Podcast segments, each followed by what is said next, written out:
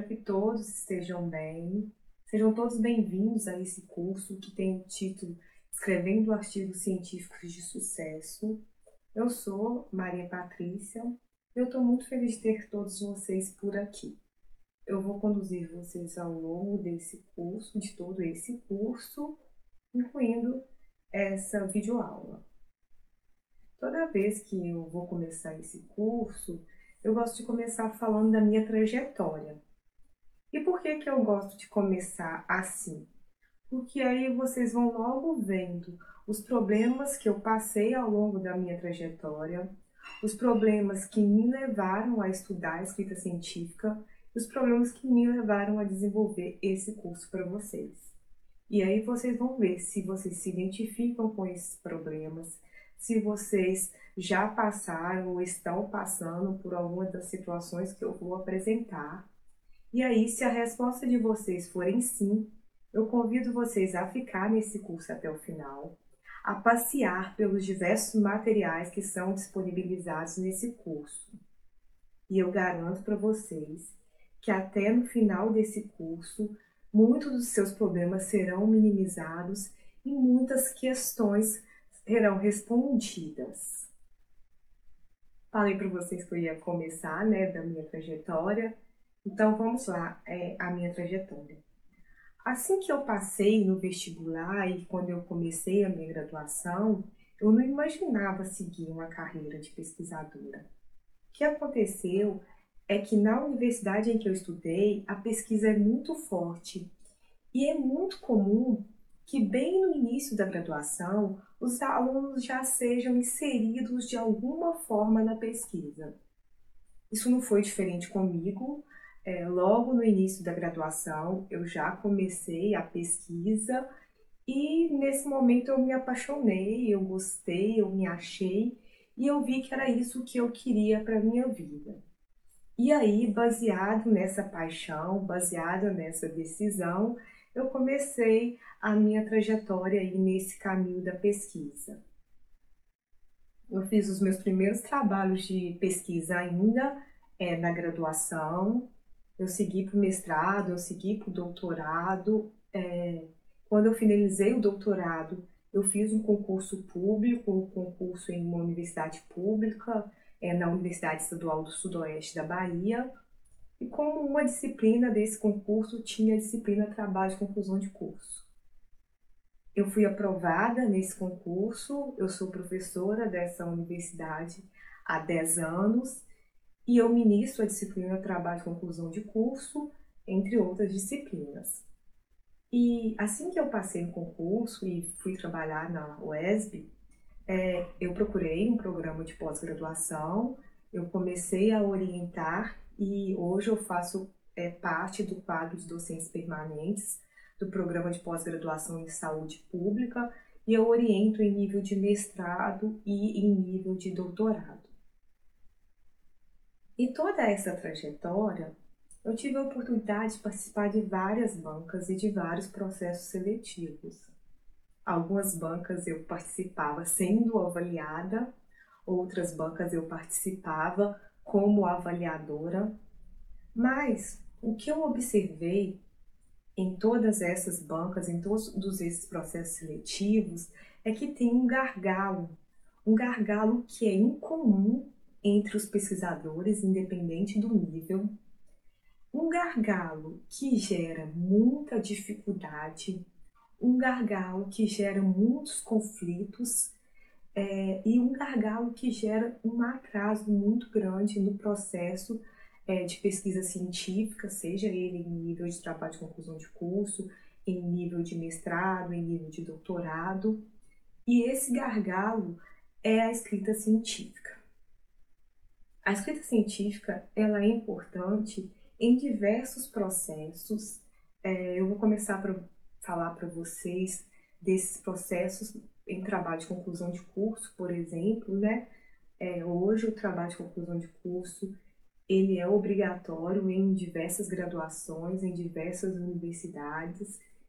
E esse momento do trabalho de conclusão de curso acaba sendo um momento muito tenso para os alunos, muito estressante.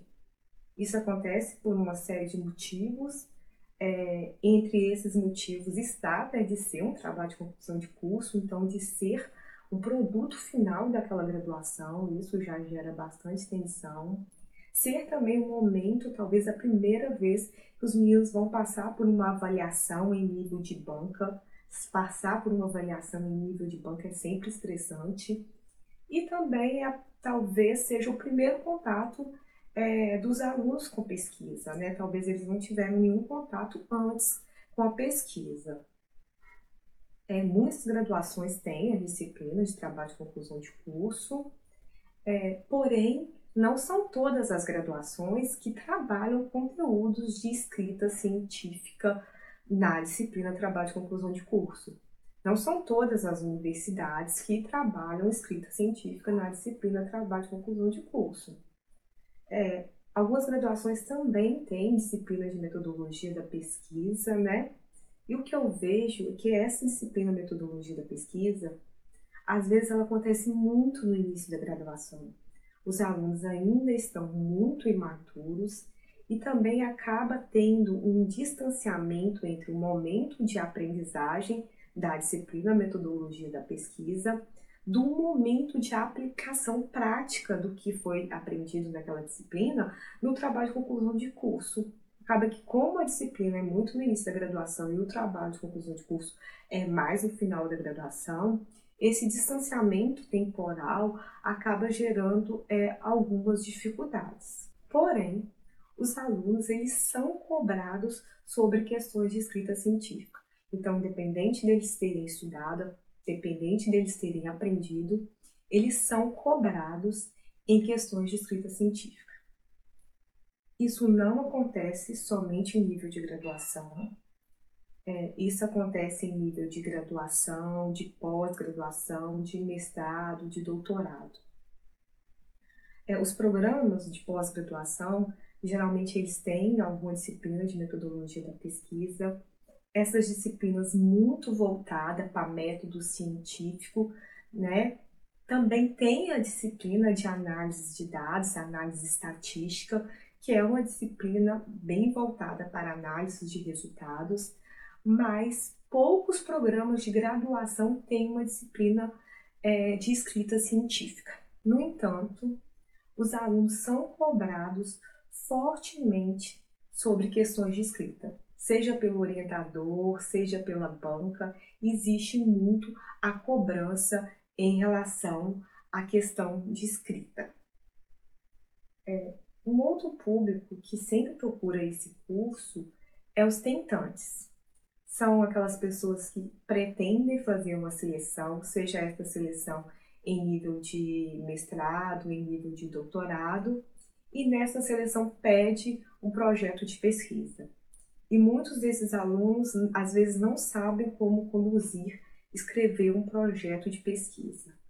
E aí, toda vez eu falo para esses alunos: escrever um projeto de pesquisa é uma etapa muito importante da seleção.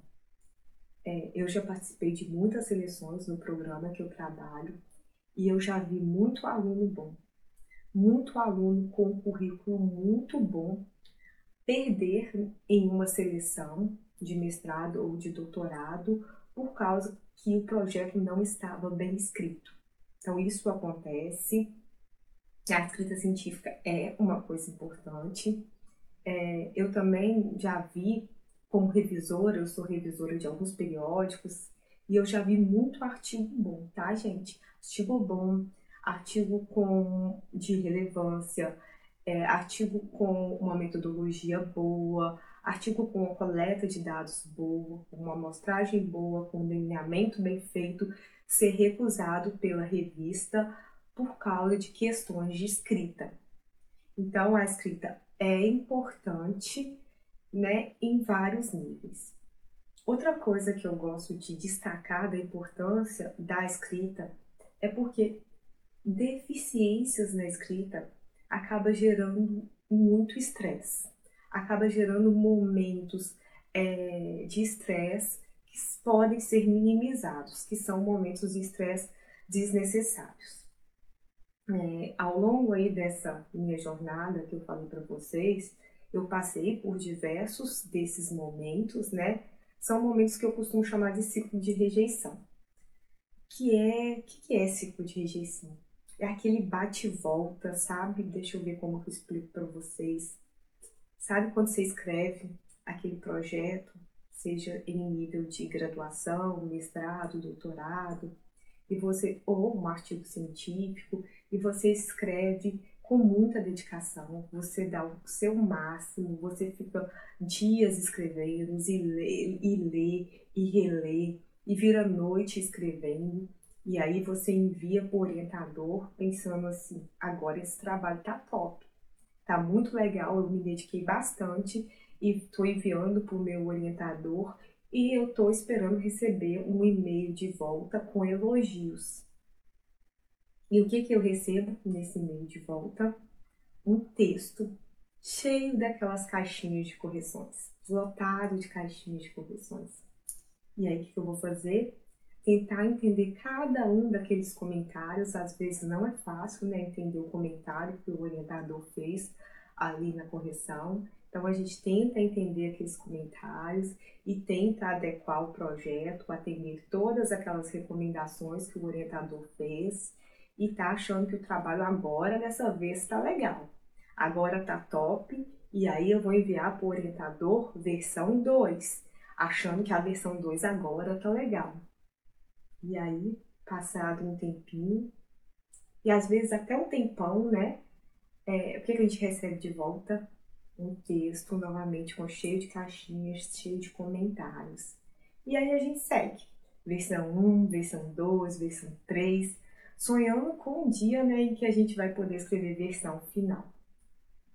Eu falei para vocês, né? Eu vivi diversos momentos desse ciclo de rejeição, diversos momentos desse bate-volta, é, mas um momento em que eu mais senti, um momento em que fez eu parar para refletir sobre as questões de escrita científica, foi após eu viver todo esse ciclo de mestrado, doutorado e ter passado em um concurso público e ter que começar minhas pesquisas de forma independente. Foi nesse desmame aí, né, da minha orientadora, porque até então, né, seja em nível de graduação, mestrado ou doutorado, eu sempre tive um orientador. Então eu sempre tive um norte, alguém que me ajudava com a questão de escrita. Então, apesar de vir aquele texto cheio de caixinhas de correção, era correções, não era rejeição. Então, eu sempre tive é, essa orientação, apesar das correções serem um pouco cansativas e desgastantes, mas ainda eu tinha alguém para corrigir. Eu tive sorte de ter um orientador de mestrado muito bom, uma orientadora de doutorado muito boa, mas quando eu comecei a viver isso sozinha, que eu tive que realmente passar por esse processo de desmame, que eu já estava em uma universidade e que agora eu tinha que caminhar com minhas próprias pernas, e aí eu comecei a submeter os meus primeiros artigos e aí toma rejeição, gente. Toma rejeição e a gente faz o artigo, né? E aí manda para uma revista e aí toma rejeição. E aí a gente vai ter que pegar aquele artigo e adequar as normas de uma outra revista. E vamos falar a verdade, gente. Esse negócio de adequar artigo à norma de revista é bem chatinho, né?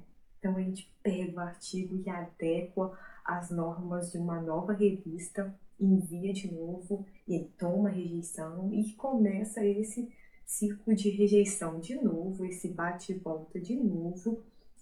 Chega um momento que esse ciclo de rejeição, independente do nível que seja, tá bom, gente? Seja rejeição por uma, um periódico, seja rejeições pelo orientador, seja rejeições em processos seletivos, isso cansa a gente, isso desgasta. E a gente começa a questionar a competência da gente. A gente fala, gente, onde eu tô errando? É, qual que é o problema, né? E isso aconteceu comigo. Eu já tinha feito uma graduação, um mestrado, um doutorado, eu já tinha passado em um concurso público, mas eu não conseguia seguir a minha carreira de pesquisadora porque eu não conseguia publicar um artigo sozinha. O meu objetivo era publicar um artigo sozinha sem minha orientadora e eu não conseguia fazer isso. E aí eu me questionei, falei, gente, será que eu não vou conseguir ser uma pesquisadora? Será que eu não tenho competência para isso? Será que eu estudei cinco anos de uma graduação, dois anos de mestrado, quatro anos de doutorado, me dediquei uma vida para ser uma pesquisadora e agora eu não vou conseguir ser uma pesquisadora porque eu não tenho competência para isso? Questionei sim várias vezes a minha competência, questionei a relevância do meu tema. Será que tem algum problema com o tema que eu trabalho? Será que essa linha de pesquisa que eu trabalho não é uma linha relevante? E aí eu fiz vários questionamentos, né? Então levantei aí várias hipóteses do, do porquê que os meus trabalhos não eram aceitos. Então, já introduzindo um pouquinho aí da linguagem científica, né? Eu tinha um problema e aí eu levantei várias hipóteses que poderiam estar me levando a esse problema. Então, e aí, como uma pesquisadora, tendo um problema e levantado as hipóteses, eu precisava entender essas hipóteses. Então, eu é, fiz uma metodologia realmente de coleta de dados. O que, que, que era essa metodologia? Eu não parei de enviar os artigos para a revista, continuei dando as costas lá para tomar as chicotadas, tá? Então, eu enviava os artigos eu recebi as rejeições. Só que toda vez que a gente recebe essas rejeições, a gente recebe essas rejeições com uma devolutiva. É, essas devolutivas vêm escrito o porquê da rejeição. Então eu recebia essas devolutivas, eu organizava essas devolutivas em uma planilha mesmo, em um processo realmente de coleta de dados. Organizei isso em uma planilha. Então, depois que eu tinha o problema, que eu gerei a hipótese, que eu fiz a coleta de dados e organizei a coleta de dados, o que, que eu fui fazer? Analisar os resultados, né? E aí, isso é, tá, gente? Aqui é, tô, já estou introduzindo aqui para vocês, isso é um método científico. Então, o método científico é dessa forma, né? Base em problema, geração de hipótese, coleta de, de dados e análise desses dados. Então, eu fui analisar esses dados. E aí, quando eu fui analisar esses dados, eu vi que muitas das minhas rejeições, a grande maioria das minhas rejeições, era muito relacionado à escrita. Tinha muitas questões de escrita. E aí, fazendo nesse processo de autoavaliação, fui relembrar toda a minha carreira, em que momento da minha carreira eu tinha parado para estudar escrita em que momento da minha carreira eu tinha feito uma disciplina de escrita. E aí eu percebi que nunca. Que nunca eu tinha parado para estudar escrita, que em nenhum momento da minha carreira, seja em, é, em nível graduação, mestrado ou doutorado, eu tive uma disciplina voltada para a escrita científica. E o que que eu sabia de escrita era um aprender intuitivo. E às vezes as pessoas acham que escrita é um aprender intuitivo. Eu achava que de tanto eu ler artigo, que de tanto eu é, receber correções, eu aprendia escrita é, de uma forma intuitiva, tá bom? Tem até um livro de Steven Picker que ele faz essa crítica, é uma crítica em relação à escrita de, forma geral, é, desse aprender intuitivo, né? De não achar que a escrita é uma ciência que precisa ser estudada, mas sim achar que a gente aprende escrita intuitivamente. Mas voltando aqui, então eu percebi isso e aí eu vi que eu teria que estudar escrita científica. E aí eu comecei a estudar escrita científica.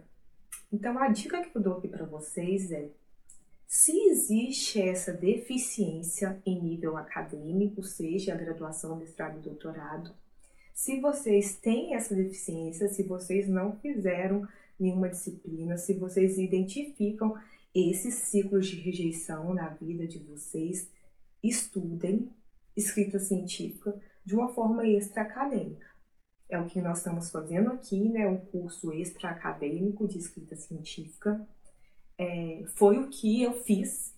Fui estudar de forma extra-acadêmica a escrita científica, fui fazer diversos cursos, fui ler diversos livros e já faz 10 anos que eu estudo é, esse conteúdo, tá bom?